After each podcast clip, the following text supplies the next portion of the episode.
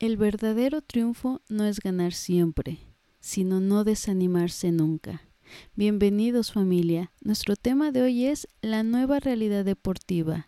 En este episodio hablaremos a detalle sobre lo que se está viviendo en el deporte desde el inicio de la pandemia, qué es lo que nos espera en el 2021, qué ha pasado con los jóvenes deportistas con el parón deportivo, el desentrenamiento entre otras cosas.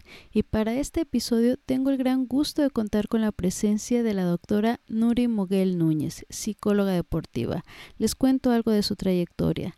En el 2003 comenzó a realizar investigaciones en el área de psicología del deporte, entre cuyos trabajos más sobresalientes se encuentran diferencias en el nivel de sedentarismo entre estudiantes universitarios y preparatorianos, percepción del perfil de exigencias del ajedrez, actitud de los deportistas hacia la preparación psicológica. En el 2005 brindó de manera masiva y por primera vez un taller dirigido a orientar a los padres de los deportistas de alto rendimiento, titulado Padres Talentosos para Deportistas de Alto Rendimiento. Entre el 2005 y el 2011 fue psicóloga deportiva de las selecciones del estado de Yucatán, tiro con arco, tiro deportivo, patinaje de velocidad, patinaje artístico y ajedrez. En el 2011 fundó y coordinó la revista de psicología deportiva en México, la primera revista en su tipo en el país. En el 2014 comenzó a colaborar con la revista Runner's World de la editorial Televisa. En el 2017 produce la revista digital Mente de Acero, revista de psicología deportiva que se difunde de manera gratuita a través de Internet con el objetivo de orientar a la sociedad. Dejaré en la descripción del episodio y en las redes sociales los datos de la doctora si les interesa conocer más de su trabajo. Espero disfruten de esta plática con mucho valor. Aquí se las dejo. Hola, ¿qué tal familia pambolera? Soy Carolina Navarro y esto es Mamá Pambolera. Soy una amante de los deportes y apasionada del fútbol, pero sobre todo lo soy de mis hijos. Estas pasiones me han llevado a crear este podcast para poder compartir con todos los padres de familia información útil que les ayude en ese bello proceso de desarrollo y crecimiento personal de sus hijos a través del deporte. Queremos niños fuertes, sanos, pero sobre todo felices. Impulsemos el deporte. Comenzamos. Hola, ¿qué tal familia pambolera? Espero todos hayan pasado unas lindas fiestas y se encuentren con toda la actitud en este inicio de año. Este es el primer episodio de este 2021, un año que para todos es de esperanza para poder recuperar esa libertad, nuestras actividades, claro, pues adaptadas a esta nueva normalidad, como le llaman. Porque bueno, es un hecho que todo ha cambiado y pues esta nueva realidad justo es lo que el día de hoy vamos a hablar, porque si algo vio grandemente afectado durante esta pandemia ha sido el deporte. Así es que platicaremos precisamente de la nueva realidad deportiva. Y para hablar sobre ello tengo el gran gusto y honor de contar con la doctora Nuri Moguel Núñez, psicóloga deportiva. Ella ha realizado varias investigaciones como diferencias en el nivel del sedentarismo entre estudiantes universitarios y preparatorianos en el 2003, también eh, sobre la actitud de deportistas hacia la preparación psicológica y en el 2005 brindó de manera masiva y por primera vez un taller dirigido a orientar a los padres de los deportistas de alto rendimiento, titulado Padres Talentosos para Deportistas de Alto Rendimiento y en el 2011 fundó y coordinó la revista de Psicología Deportiva en México, primera revista de psicología deportiva en el país, por mencionar algunas cosas. Doctora Nuri, muchas gracias por estar aquí. En verdad agradezco el que haya aceptado la invitación y compartir su tiempo, conocimientos, experiencias con nosotros. Sea bienvenida. Muchas gracias. Es un honor pues poder contribuir eh, sobre todo a la formación de los padres de familia que llega un momento en el que esta situación, pues la verdad nos deja atados de manos de no saber qué hacer. Totalmente, doctora. Pues bueno, es un tema muy interesante el hablar de, estas nuevas realidades y justo que pues vamos iniciando el año y que tenemos pues todo este tema de, de si las vacunas, ¿no? Con, con, una esperanza y con una ilusión de que pues bueno, ya pueda ser eh, este tema pues mayormente controlado, pero este, y sin duda alguna pues, nuestra vida cambió, ¿no? La, la pandemia pues, nos trajo ya muchas reflexiones y también pues nos ha dado pues como muchas oportunidades para reinventarnos y también poder adaptarnos a lo que ya son las nuevas, la nueva realidad definitivamente, doctora.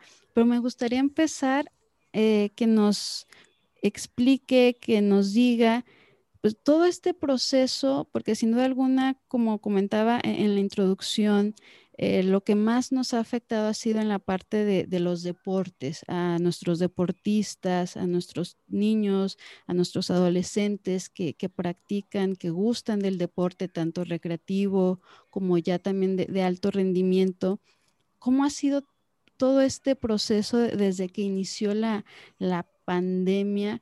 cómo ha sido esta evolución en, pues en todo, ¿no? En, desde los entrenamientos, la parte psicológica que también pues ha afectado muchísimo, de que ya hay quienes ya no quieren hacer nada. Eh, platíquenos cómo ha sido esta evolución.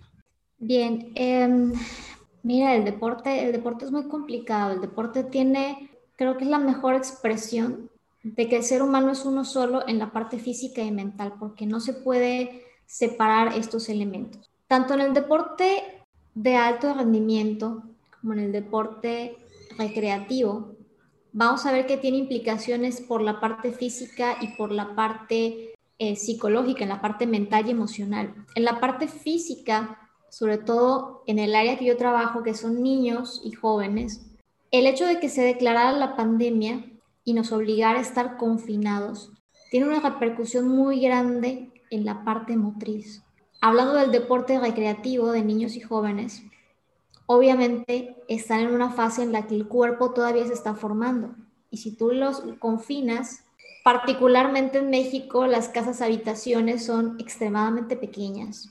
Y eso le deja muy poco espacio a un niño para jugar, correr, divertirse, explorar y eso va a afectar grandemente el desarrollo físico y mental, ya que el cerebro de los niños crece a través del movimiento.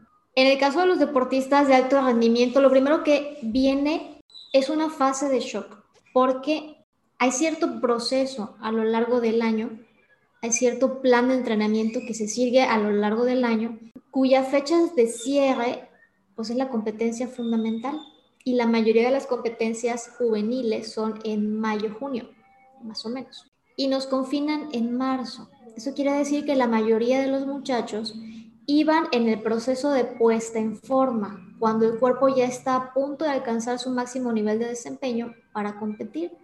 Al momento de frenar esto, lo que el cuerpo va a experimentar es un proceso físico que llamamos desentrenamiento, un desacelere repentino que a medida de que pasan las semanas, si no se entrena el muchacho, pues las capacidades físicas, aeróbicas, metabólicas van a ir descendiendo gradualmente. Afortunadamente muchos entrenadores en respuesta a esta situación contemplaron el diseñar lo que llamamos planes de mantenimiento, sesiones de entrenamiento que ellos pudieran realizar en casa para prevenir que, que el efecto del desentrenamiento fuera más grande, que las capacidades físicas, si bien iban a bajar, bajaran lo menos posible y esto facilitará la reinserción posterior. Lo malo de esto es que no fue posible en todos los deportes, no es posible en todos los deportistas, porque a esto nos viene un factor más, que es la terrible diferencia de clases sociales que tiene México. Si bien algunos tienen en casa el espacio, tienen el recurso económico para adquirir los materiales que les permitieran entrenar en casa, la gran mayoría de la población mexicana no lo tiene. Comprarse unas ligas, unos bancos de ejercicios, comprarse unas mancuernas de pesa, tener el espacio físico para ejercitarse dentro de casa, eso también está determinado por las clases sociales. Y la mayoría de los mexicanos somos de nivel económico medio hacia abajo, principalmente bajo. ¿no? Se dice que solo el 1% de la población tendría lo suficiente para entrenar en casa de manera romántica, ¿no? sin que se afecte el desempeño. Ahora, a nivel psicológico también vienen afectaciones importantes y es que cuando dejamos de ejercitarnos, el cerebro deja de recibir drogas, drogas que, el ejercicio físico produce, ¿no? como son las endorfinas, las catecolaminas, opiáceos endógenos, que son las sustancias que hacen que después de entrenar nos sintamos cansados pero felices. ¿No? Los muchachos le llaman así como tengo un dolorcito rico, Suena extraño, pero realmente esa es la sensación. Estás tirado, agotado, muerto de cansancio, pero sonriente y feliz. A gusto. A gusto, diste todo. Entonces, cuando tú le quitas esa sustancia, el cerebro va a empezar a decir, dame más, dame, quiero entrenar, quiero salir, quiero ir, quiero entrenar, quiero entrenar, quiero entrenar. Y probablemente esto provocó que al principio, a pesar del confinamiento, la mayoría siguiera tratando de ejercitarse en casa, muy motivados, vamos a salir de esto, va a pasar y vamos a regresar con todo. Para el confinamiento se extiende, se extiende, se extiende, pasan los 40 días, se vuelve eso un semestre, se vuelve ya casi un año, y a medida que el cerebro se acostumbra a la ausencia de las endorfinas, entonces viene otra fase psicológica, la duda. ¿Será que esto realmente me gusta? ¿Y será que valga la pena que yo esté sufriendo si todavía falta un año o dicen que hasta para el 22 vamos a volver a competir en serio?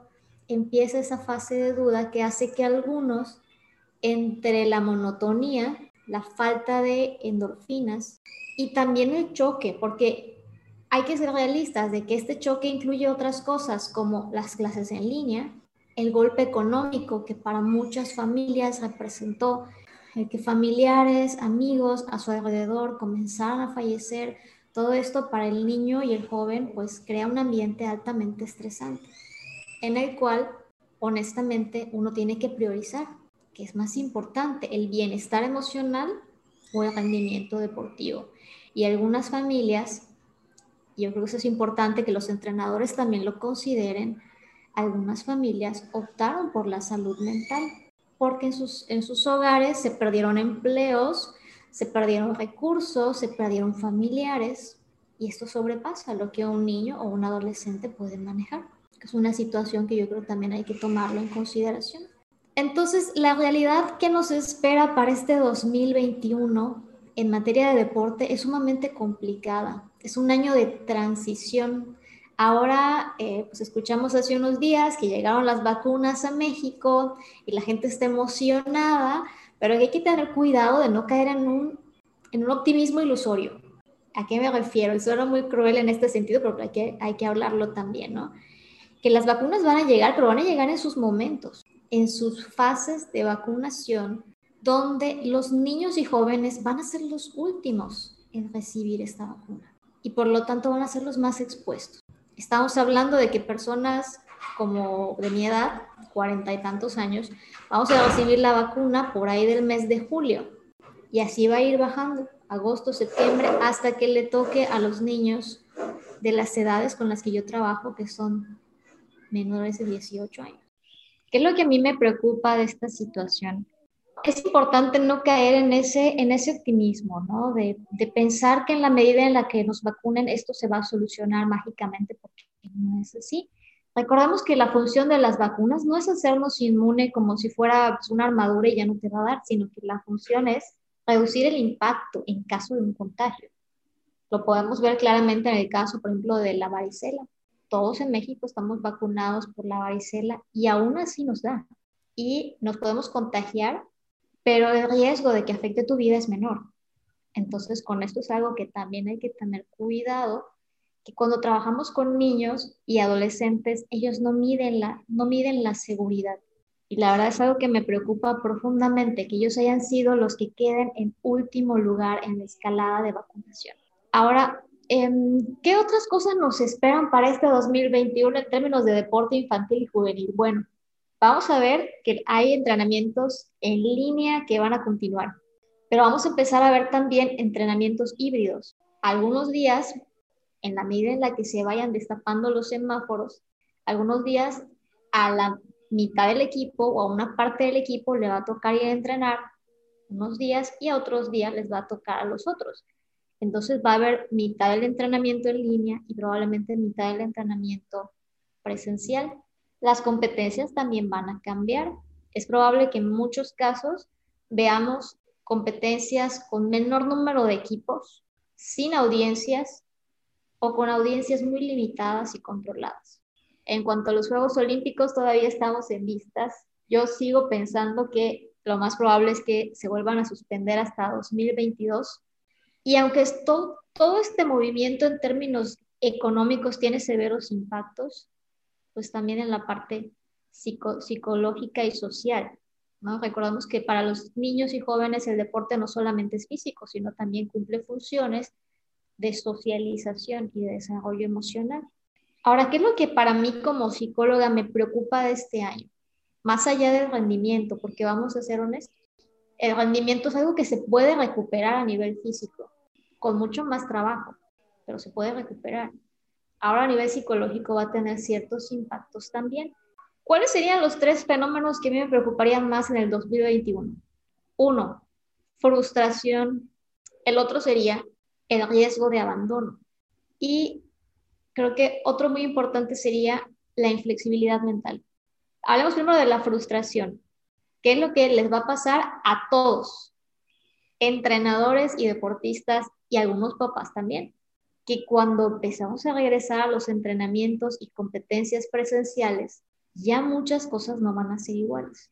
Entrenar en casa es una cosa, pero entrenar presencial va a ser totalmente otra las tasas e intensidades de entrenamiento, el nivel de agotamiento, el tiempo que hayamos estado fuera del entrenamiento va a provocar que cuando regresemos se sienta pesado.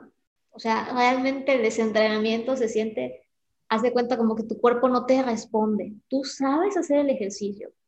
Pongamos un ejemplo, natación. Yo practico natación. Te metes a la piscina y sientes que te estás ahogando que tu cuerpo no te responde, que la abrazada no va para donde tú quieres.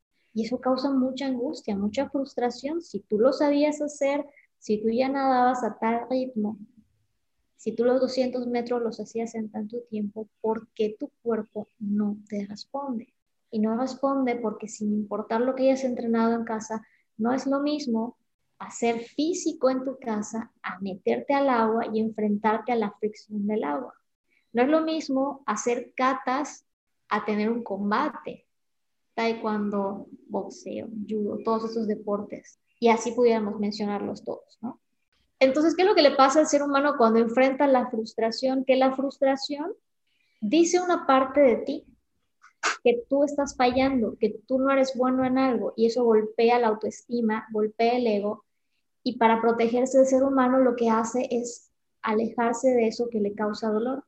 Y entonces es aquí donde los niños, donde los deportistas, porque también le pasa a los adultos, empiezan a dudar, me quiero alejar de esto, quiero, quiero dejar esto, porque me duele, porque cada vez que fracaso, cada vez que choco con esto, me siento mal, me siento fracasado, me frustro y empiezan las dudas. Y decía yo que esto le va a pasar al niño, le va a pasar al deportista, pero le va a pasar también al entrenador, porque el entrenador ve a su muchacho, sabe de lo que es capaz y ve que ahora no lo hace y le va a dar retro y le va a dar retro y el muchacho no responde como si no te estuviera haciendo caso. ¿Y por qué no te está haciendo caso? Porque lo que le dice sí lo entiende, pero su cuerpo no lo puede hacer. Y también para los papás este puede ser un duro golpe, porque realmente el deporte infantil, uno de los problemas grandes que enfrentamos es la rivalidad entre papás. Del observar que el niño ya pudo hacer este y el niño está haciendo lo otro y mi hijo ya es campeón de este y cuestiones de ego personal que también como adultos debemos ser capaces de manejar y separar que el deporte del niño es del niño, no es nuestro. Entonces, imagínate que aquí el que queda más vulnerable es el, es el jovencito, porque él está luchando con sus procesos, pero también está luchando con un ambiente que presiona sobre él, que presiona sobre él, en especial deportistas que están, por ejemplo, en selección nacional o en selecciones estatales que reciben becas o beneficios, sentir la presión del riesgo de perder ese beneficio también es una preocupación adicional. Entonces, no solamente la parte física. Te decía que otro problema importante es la inflexibilidad. Y es que los cambios a nivel deportivo van a seguir ocurriendo. Van a seguir ocurriendo porque la necesidad de que el deporte vuelva a alcanzar a su ritmo está provocando que ingresen otras, otras técnicas y otras tecnologías al deporte. Hablamos de realidad virtual, programas de medición del desempeño, y eso va a obligar a que el deportista también se ajuste. Yo aquí creo que pueden pasar dos cosas muy importantes y es que sí muchos deportistas van a ver una baja de rendimiento, pero creo que a largo plazo, hablando de, dos años, por ejemplo, podemos ver que muchas marcas deportivas se rompan, porque todo este fenómeno de la pandemia tiene fenómenos sociales y también psicológicos, y la necesidad del ser humano de trascender a la dificultad puede ser, una puede ser un fuerte motivador para que al sobreponerse a los entrenamientos, veamos a los muchachos, veamos a los deportistas ir más allá e incluso ver que se rompan marcas en un, en un mediano largo plazo, como una necesidad humana de trascender a las dificultades. Esto se ve muy claramente en lo que es el mercado bursátil. Cuando hay una depresión económica o una recesión económica como la que estamos enfrentando, hay, empresas que mueren y se pierden, pero también hay empresas que van más allá, innovan y vemos un crecimiento económico en un largo plazo, que las economías van más allá de donde estaban anteriormente. Entonces, este fenómeno de supercompensación yo espero que también ocurra en el plano deportivo, que veamos que a mediano o largo plazo, hablando de dos o tres años, haya marcas que se rompan por encima de lo esperado. Y aquí lo importante es trabajar con los jóvenes la parte de la flexibilidad, de que si hay que adaptarse, hay que adaptarse. Si hay que tomar entrenamientos en línea, pues hay que buscar las mejores maneras para que esto ocurra. Si hay que tomar entrenamientos híbridos, habrá que buscar la manera de que se optimicen y que cuando me toque entrenar en casa pueda entrenar al mismo nivel o lo más cercano.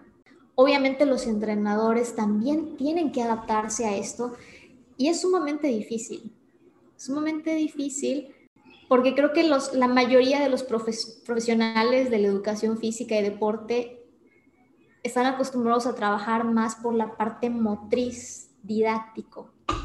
Entonces, introducir tecnologías, introducir cámaras de grabación, introducir cámaras y programas de análisis, que hay algunos programas que son gratuitos para analizar el movimiento, la trayectoria, la velocidad esto requiere flexibilidad, es decir, bueno, el mundo está cambiando, tengo que capacitarme, tengo que actualizarme, tengo que aprender qué tecnología hay, tengo que acostumbrarme a mandar videos en WhatsApp y responder, aprender a dar retro en línea, cómo aprender a, a, a transmitirle al muchacho indicadores que puede evaluar su desempeño desde casa. Creo que esa es la parte más complicada para los entrenadores. Y la tercera parte, que yo creo que el tercer punto que creo que va a costar mucho también, pues es la parte de la disciplina, ¿no? La parte de la disciplina, porque el deporte se está volviendo monótono en casa. Aburrido, aburrido, aburrido. Los que. Imagínate esto, ¿no? Imagínate que tu única actividad física sea bicicleta, bicicleta, bicicleta, bicicleta, bicicleta, bicicleta. No, hombre, encerrado en casa con una pared enfrente, ¿cómo manejas eso?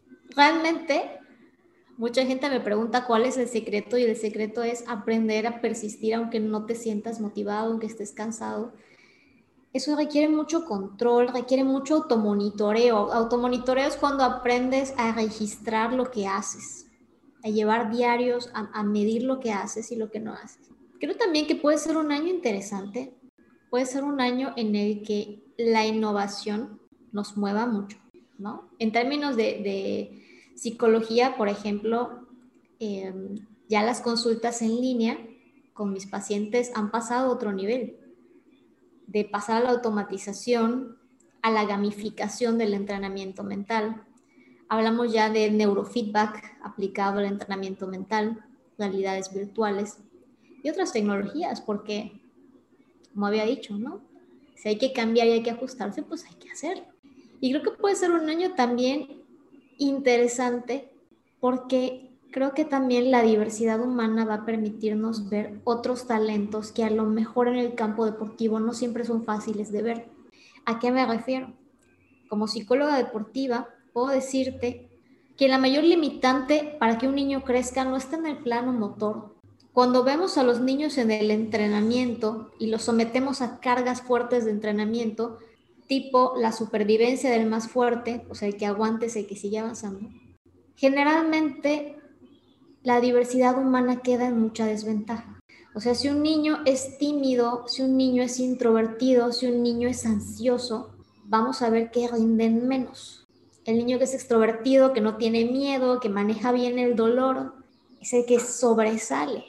Y los que suelen venir a mi consultorio suelen ser esa otra parte a la que le cuesta mucho brillar en el entrenamiento por factores personales, psicológicos o de personalidad. Sin embargo, ahora que estamos entrenando en casa, que las cargas de entrenamiento ya bajaron, estamos viendo cómo otras variables juegan un papel importante. Que a lo mejor yo soy tímido, pero soy disciplinado. A lo mejor yo soy ansioso, pero soy creativo. Me meto a ver videos de YouTube, me meto a tomar clases de esas que, quedan en línea los profesores, me pongo a leer en casa lo que es mi deporte y vemos otras virtudes que también se pueden aplicar al desarrollo deportivo. Mientras que honestamente el deportista que es, que, es, que es extrovertido, que es energético, le cuesta mucho más la disciplina y ahora deben estar en el aburrimiento total en casa desesperados por regresar. Va a ser un año de muchos retos, por eso creo que puede ser interesante. Doctora, realmente, digo, todo lo que ha dicho ha sido, wow, súper interesante, con, con, mucha razón en, en, tantas cosas.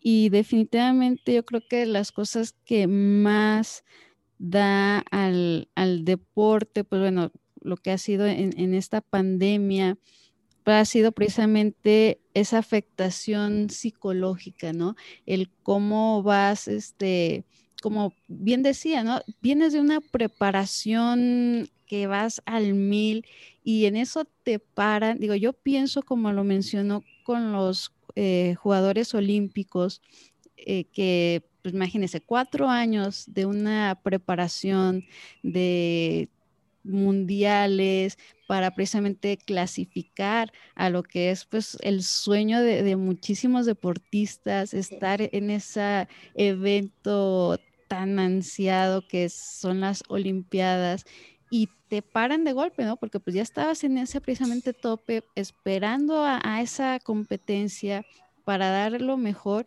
y te paran. Y incluso para muchos que ya estaban preparándose para que fuera su última Olimpiada, ¿no? Para despedirse ya también este, de una manera pues digna y sobresaliente, ¿no? Terminar como esa carrera, pues se lo paran de, de golpe y es esperarte a otro año y como dice, y quién sabe, ¿no? Si nos vayamos a ir hasta todavía el, el siguiente año. Entonces, toda esa parte de, de la parte psicológica, el porque digo, obviamente, como lo mencionó, la parte física, ¿no? De que debe de haber ese desentrenamiento que yo honestamente nunca había escuchado también como e-, ese término.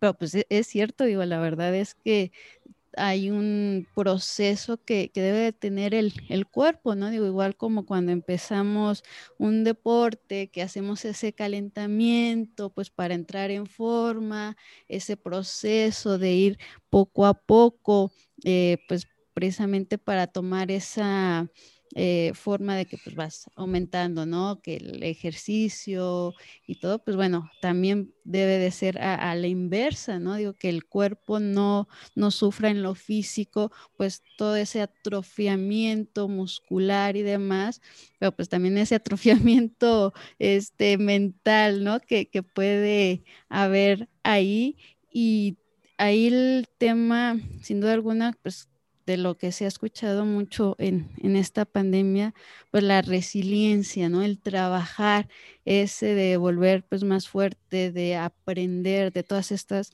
reflexiones que hay. Y ahí, híjole, pues mm, yo veo pues una gran oportunidad de, de crecimiento en todos los aspectos, pero sobre todo que debe de, uno debe saber hacerlo, ¿no? Digo, como que tomar e, esa conciencia de que, ok, pues esto es lo que estamos viviendo, esta es la realidad y de ahí partir. Y hay un mundo de oportunidades que, se pueden hacer, como lo ha mencionado, ¿no? Esa parte de, de adaptar la, tecnología al, deporte, la parte también de ser creativos en el deporte, eh, entrenadores, mismos, pues jugadores, ¿no? El, a ver, pues ahora cómo le hacemos, ¿no? No pararnos aquí, no quedarnos como en ese momento que, que dice de la duda.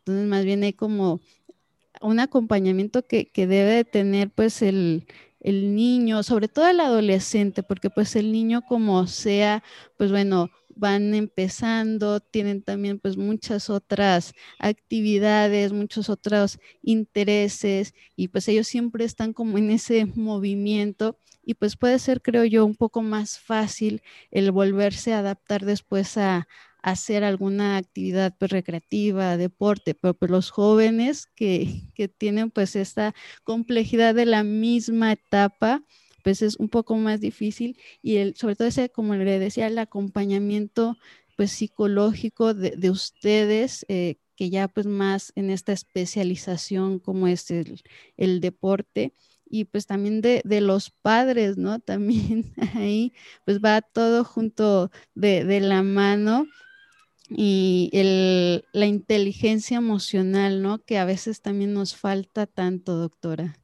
Sí, la verdad, mencionabas de los niños. En cuanto a la parte competitiva, yo creo que sí es un poco más fácil para los niños, porque realmente ellos seguían mucho de lo que como adultos marcamos la pauta. Es decir, los niños tienen, tienen esta cualidad cognitiva de tomarle tomar al adulto de referencia. Entonces, en la medida en la que como adultos estemos tranquilos manejando esta pandemia, ellos van siguiendo nuestra respuesta. Nos toman de referencia para saber cómo manejar esto. Con los adolescentes sí es un poco más difícil por las características de pensamiento propio del adolescente. Y uno de, las, de los errores del pensamiento típico del jovencito en esta etapa es la catastrofización, que es la tendencia que si algo sale mal, todo salió mal. Entonces, esto puede ser más difícil, no solamente en este momento de que estamos en confinamiento, sino que creo que puede ser mucho más difícil en el momento de la transición, que ante el fracaso y los errores técnicos, que es lo que, es lo que te hace típicamente un adolescente.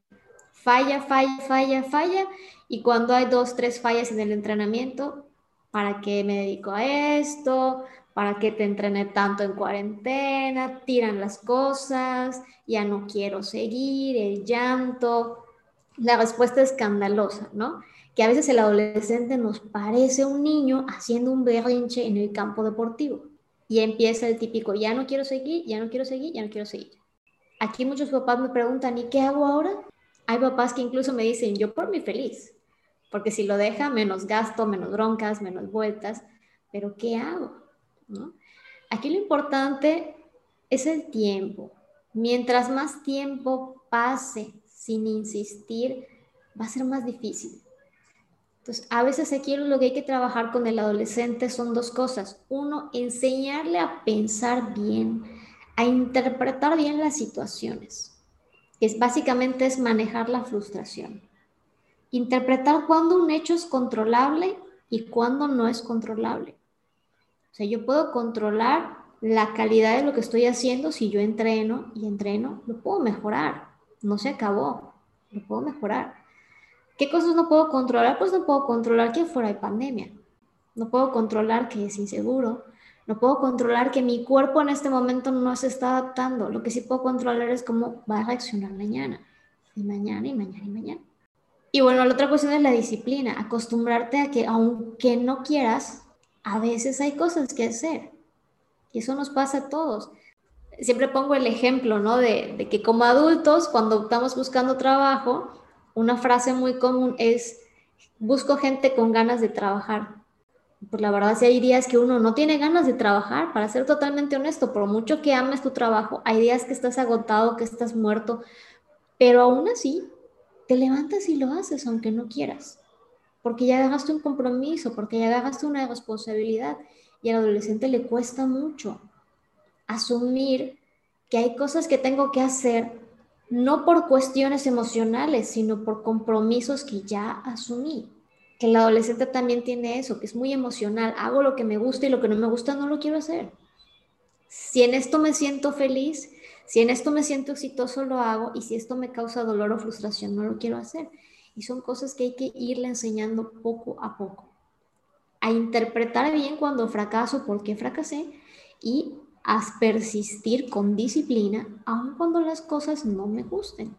Totalmente, doctora, porque sí, sí o sí pasa mucho y sobre todo ahorita es algo que se ha agudizado en, en, esta pandemia, ¿no? E, esos temores, esas frustraciones, las inseguridades, pues todo eso nos ha puesto como en jaque en, en este tiempo, pero aquí, como bien dice, ¿no? E, esa parte de, de los papás de estar ahí eh, guiando de la mano, porque bueno, definitivamente también para nosotros como padres, pues no ha sido fácil todo este tiempo, la adaptación también de las labores este, del, trabajo, adaptarlas al, hogar, el estar en el homeschooling, eh, pues todo eso, ¿no? no ha sido fácil, también llega frustración y todo, pero sin duda alguna, como bien lo dice, y es algo que yo siempre también como que tengo muy, muy en claro que al final el ejemplo arrasa. Entonces, eh, nosotros debemos de ser los primeros en como saber tener ese control, autocontrol, más bien ese dominio de, la frustración y todo para podérselo eh, reflejar a nuestros chiquitos, a nuestros adolescentes y pues ir trabajando de, de la mano, ¿no? El decirles, sabes que entiendo lo que estás pasando, todos estamos en este proceso juntos, sentir, ¿no? Como el, ese cobijo de, nosotros, los padres, en un proceso, pues que también para ellos, pues ha sido muy doloroso, pues, el dejar de ver a sus amistades, a el jugar, ¿no? Porque como bien dice, digo, para muchos, digo, en mi caso, para mí el deporte era pues mi vida, entonces yo era, me la pasaba jugando, en la hora del entrenamiento lo disfrutaba mucho, entonces ahora justo para esos pequeños que también tienen pues esta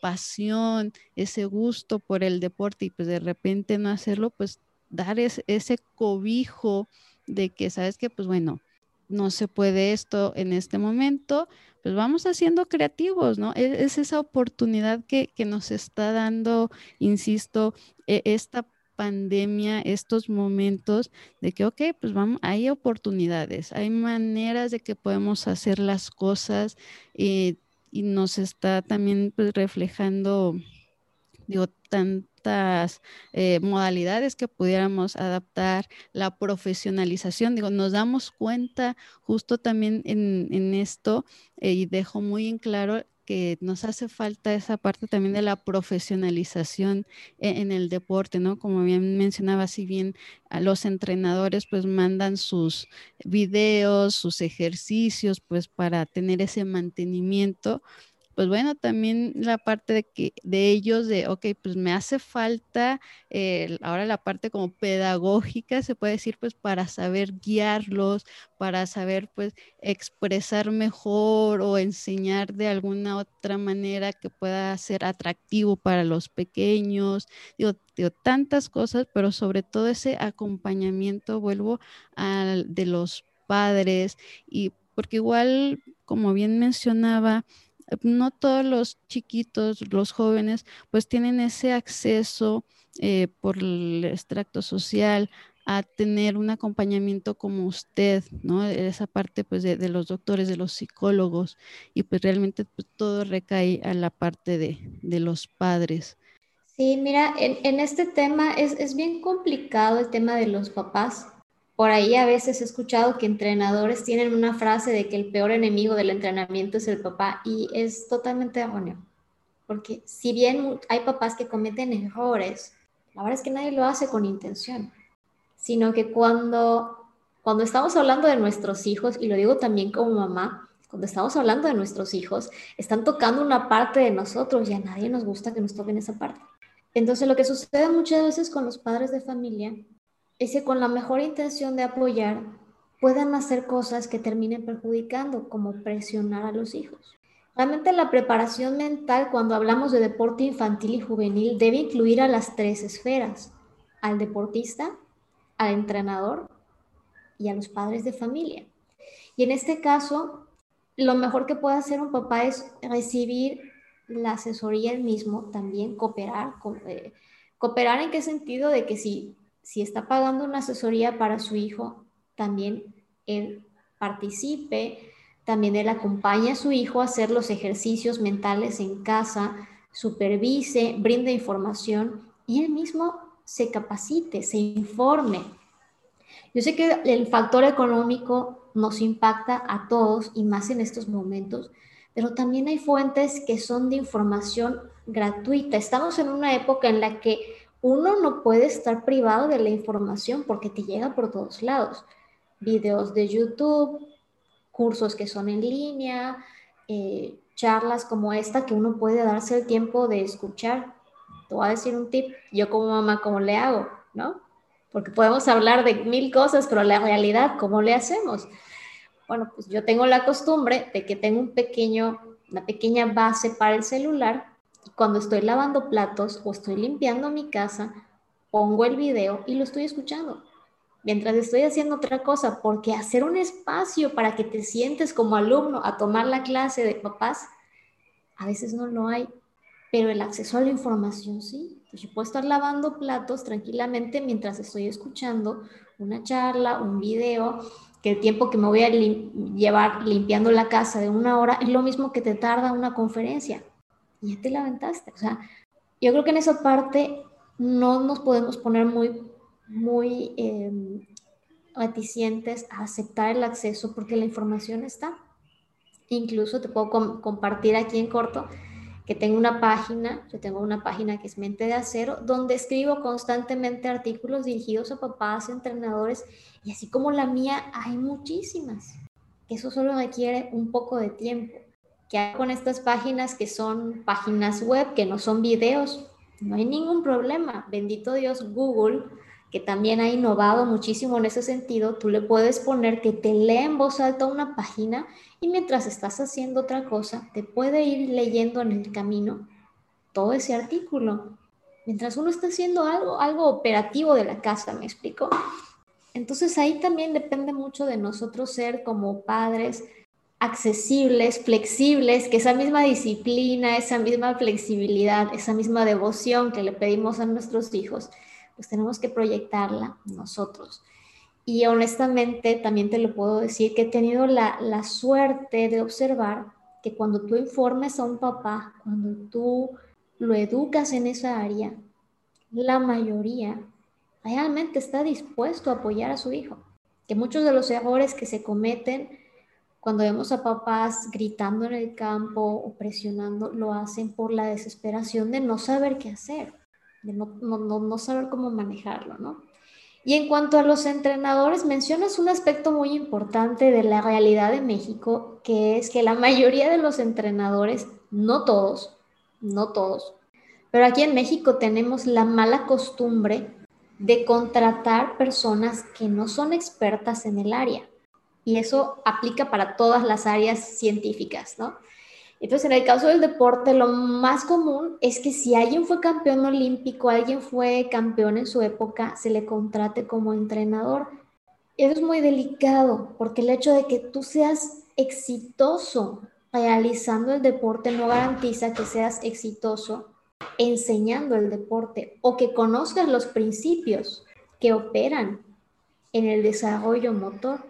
Ahora, otro aspecto que yo he observado que he observado y que me preocupa es que las escuelas que imparten educación física, cultura física, deporte, entrenamiento, la mayoría de ellas, no todas, preparan al entrenador sobre su deporte, pero pocas veces se les enseña el entrenamiento adaptado a niños y jóvenes, que el Comité Olímpico Internacional ha establecido pautas en muchas ocasiones de que el entrenamiento de alto rendimiento tiene edades, que las cargas de entrenamiento tienen edades en las cuales se pueden empezar a implementar.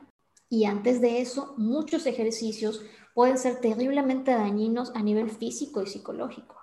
Y también falta mucho entrenamiento en mucha formación en pedagogía. ¿A qué me refiero con pedagogía? Que un profesor que imparte natación, que imparte clavados, que imparte patinaje, que imparte cualquier deporte a un niño de 8 años, tiene que ser un profesional de la educación, que sepa cómo transmitir el conocimiento de acuerdo a lo que un niño de 8 años puede procesar mental y emocionalmente.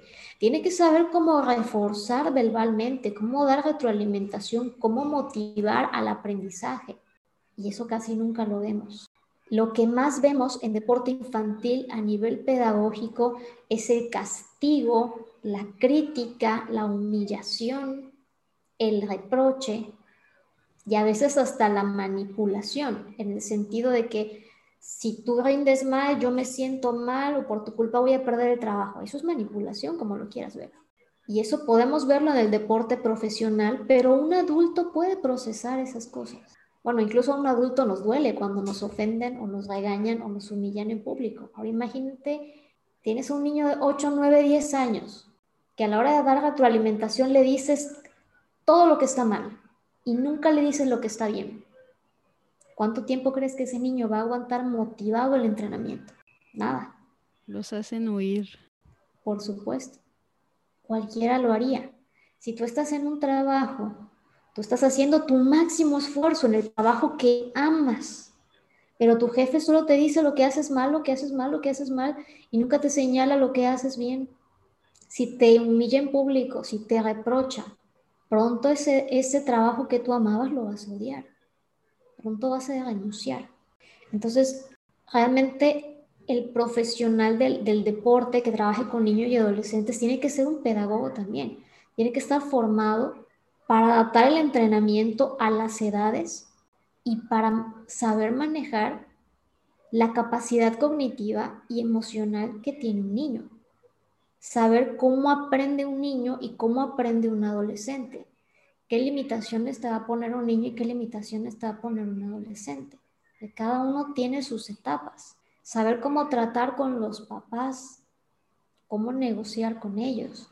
Es un área complicada que las escuelas que se dedican a formar profesionales del deporte deben considerar y las instituciones que contratan entrenadores también deberían considerar, porque luego vemos casos donde te llegan muchachos, que es un problema en México muy grande, te llegan muchachos que a los 18, 17 años ya no quieren practicar más deporte. Nos llegan con burnout, con depresión, con problemas muy grandes de autoestima, de traumas que traen acumulados de un primero o segundo entrenador que tuvieron y que al final de cuentas se resume en que México casi no tenga deportistas olímpicos. Sí los hay, pero no en la cantidad que tuviera, que debería tener. Si tú ves a otros países llegar a Juegos Olímpicos, llegan por contingentes de 60 personas. Y México lleva 12, 15, 20 nomás. México tiene un potencial grandísimo en materia de deporte. Grandísimo. Los niños Tú los ves en el parque hasta sin zapatos jugando básquetbol en pleno sol y no necesitan nada para desgastarse en ese deporte que aman. Muchos de mis deportistas, jovencitos, mira, hasta enfermos van a entrenar, que uno les está diciendo que no y hay quien ir, pero toda esa pasión, todo ese amor, qué tan fácil lo puedes socavar con las palabras. Decía hace un momento que nos viene una, fase de adaptación muy difícil para, para niños, para deportistas, para entrenadores, para todos. Y aquí yo lo que quisiera invitar a los entrenadores que nos pudieran estar escuchando es que si realmente quieren apoyar a sus muchachos, si realmente quieren que recuperen el nivel de desempeño que tenían antes, este es un buen momento estos últimos días de vacaciones que nos quedan, por decirlo así, es un buen momento para pensar y hacer un plan, ¿no? No solo un plan de entrenamiento, sino un plan de cómo voy a apoyar a mis muchachos para que hagan esta transición. ¿Cómo lo voy a manejar si seguimos entrenando en línea? ¿Cómo lo voy a manejar si entrenamos de manera híbrida? ¿Cómo lo voy a manejar cuando entrenemos presencial solamente? Y lo primero que tienen que hacer son test pedagógicos. Un test pedagógico que es, es una prueba de capacidades físicas donde tú ves cómo está el muchacho, qué capacidad pulmonar tiene, qué nivel de esfuerzo, cuánta flexibilidad, cuánta resistencia, cómo está a nivel físico-motor. Si no tenemos ese check-up, por decirlo así, el riesgo es una lesión porque a partir de, a partir de esa evaluación yo puedo ver cómo está y volver a elaborar planes de entrenamiento a partir de cómo está, no a partir de cómo lo vi la última vez, o a partir de lo que yo quisiera, o a partir del tiempo que me queda para la siguiente competencia, no, a partir de cómo está. Puedo dosificar las cargas de entrenamiento y tirarle a lo seguro de que va a avanzar sin riesgo de lesiones o frustraciones. Y ahí pues viene la parte científica que decías. Si no sé cómo hacer un plan de entrenamiento, pues seguramente voy a cometer muchos errores. Y la otra parte, pues la verdad es la paciencia. A los niños les va a costar. Y ahí hay que esperar a que lo que se perdió en cuarentena, que ya pasó a ser semestre y casi un año, pues se recupere en lo que el cuerpo, en, en los tiempos que, los, que el cuerpo humano realmente se puede adaptar a eso no se va a recuperar año y medio de, desentrenamiento, no se va a recuperar. Si yo tengo un torneo en dos meses, no lo voy a recuperar. No hay poder humano que recupere eso en uno o dos meses. Lo que me llevó a lo mejor tres, cuatro años de entrenamiento con un niño. Aquí es paciencia y mucha ciencia. Sí, doctora, realmente le agradezco muchísimo el, tiempo eh, y toda esta conocimiento, estas reflexiones que, que nos dejan, porque sí son muchas totalmente, pero a la vez creo como usted que vienen cosas positivas, creo que es un año 2021 eh, para todos como que lo tenemos con mucha esperanza, con mucha ilusión, pero sobre todo como había mencionado, ¿no? No una falsa ilusión ni nada, ¿no? Sino también poner obviamente manos a la obra para que las cosas sucedan, para que podamos de alguna manera salir pues más fortalecidos de, toda esta situación y que sobre todo eh, con ese aprovechamiento de oportunidades que, que nos está dando, porque es sin duda, como bien dice, ¿no? todas las crisis pues salen oportunidades y hay que saberlas aprovechar, hay que saber eh, en esta parte de adaptación, de poder usar la, creatividad para sacar lo, mejor y como dice, mucha disciplina y paciencia para, para todos, sobre todo pues con nuestros niños, con nuestros jóvenes, el irlos guiando y llevando pues a que sigan esforzándote a que tengan esa resiliencia ante estas adversidades, que pues bueno, así al final de cuentas es la vida, entonces que en algún punto pues bueno, van a tener que, trabajar en ello y salir adelante y pues bueno, esta es una sola obstáculo que, pues pronto todos podemos este, pasar. Y doctora, ya para cerrar y algo que, pregunto a, mis invitados, ¿cuál es su frase favorita? bueno, mi frase favorita honestamente no es realmente mía. Es una frase que aprendí hace muchos años de una maestra de inglés y que es el título de una canción que es Sin prisa, pero sin pausa que realmente lo que nos dice es que mientras uno sigue trabajando, va a llegar, pero requiere paciencia, sin prisa, pero sin pausa. Muy buena, me agrada bastante porque así debe de ser, ¿no? Digo, ser constantes, tener e-, esa aparte de, como bien dicen, ¿no? seguir trabajando, ser constantes, disciplinados y al final de cuentas en algún momento llegarán esas cosechas, esos logros y pues nada, mil gracias doctora nuevamente. No sé si nos quiera compartir en dónde la podemos encontrar, dónde podemos ver sus trabajos. Claro que sí, bueno, yo soy de la ciudad de Mérida, Yucatán. Mi trabajo lo pueden encontrar en la página mentedeacero.com. Ahí pueden encontrar un blog que es totalmente gratuito con artículos para papás, entrenadores, deportistas y bueno, para psicólogos también, porque nosotros también nos tenemos que seguir actualizando. Y pueden encontrarme también en Facebook como Nuri Moguel, psicóloga deportiva, donde ahí lo que publico son posts más cortos, más prácticos, como ejercicios rapiditos, ¿no? Que podemos trabajar nosotros o con los muchachos.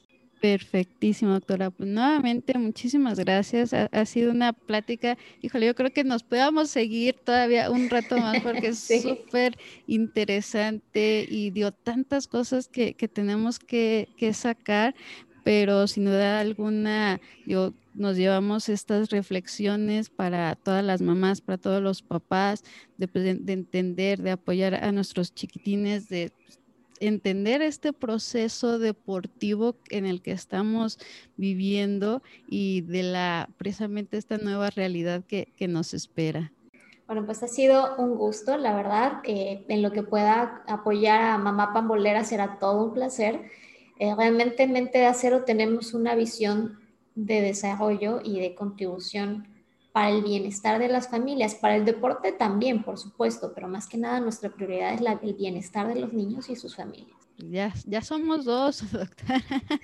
Excelente. Me da muchísimo gusto porque realmente, digo, para mí el, núcleo pues de, de, toda sociedad es la familia. Entonces, de, de ahí parte todo y pues qué mejor, ¿no? Tener pues estas plataformas, de tener pues todas estas personas eh, colaborando precisamente pues para lograr este bienestar que, que tanta falta nos hace como, como sociedad y pues a nuestras familias. Bueno, pues ha sido un gusto también colaborar y por supuesto por aquí estaremos si nos vuelven a invitar con todo gusto para responder sus preguntas.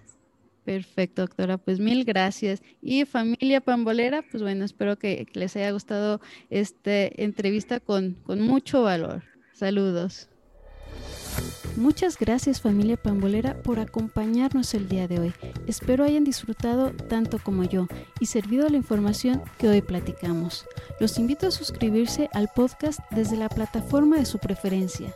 También pueden seguirnos en nuestras redes sociales Facebook, Instagram, Twitter como arroba mpambolera. Me encantará leerlos y saber sus opiniones. Y si consideras que el contenido le puede ser de utilidad a alguien, por favor no dudes en Gracias nuevamente, un abrazo grande familia y los esperamos para el siguiente episodio.